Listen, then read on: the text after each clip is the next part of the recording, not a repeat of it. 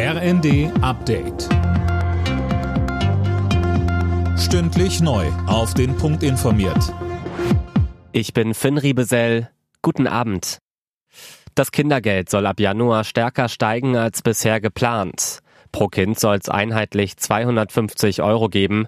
Zunächst waren 237 Euro für die ersten drei Kinder geplant. Schon morgen soll der Bundestag zustimmen. Vor allem wegen der Energiekrise gehen die sogenannten Wirtschaftsweisen davon aus, dass die Wirtschaft in Deutschland kommendes Jahr leicht schrumpft. Um 0,2 Prozent. Das steht im Jahresgutachten, das die Experten heute vorgestellt haben. Darin raten sie der Bundesregierung in der Energiekrise weiter auf Atomkraft zu setzen und unter anderem den Spitzensteuersatz zu erhöhen. Dazu sagte Finanzminister Lindner. Es gibt jetzt große Verunsicherung nach dem Gutachten des Sachverständigenrates. In Deutschland könnten die Steuern erhöht werden. Die Bundesregierung beabsichtigt allerdings keine Steuern zu erhöhen. Die Bundesregierung hält daran fest, dass wir in dieser Situation eher entlasten müssen.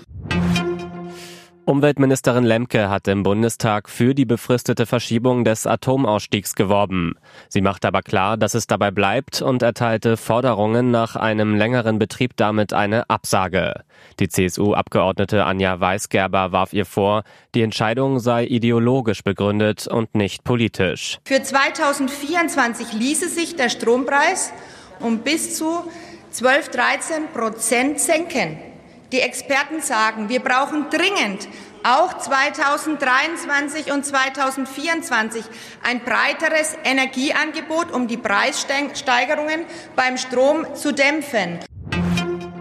Damit die Verkehrsunternehmen in Deutschland das 49-Euro-Ticket umsetzen können, fordern sie mehr Geld von Bund und Ländern. Der Staat sollte die Einnahmeverluste und mögliche Zusatzkosten ausgleichen, sagt der Chef des Verbands deutscher Verkehrsunternehmen Ingo Wortmann. Alle Nachrichten auf rnd.de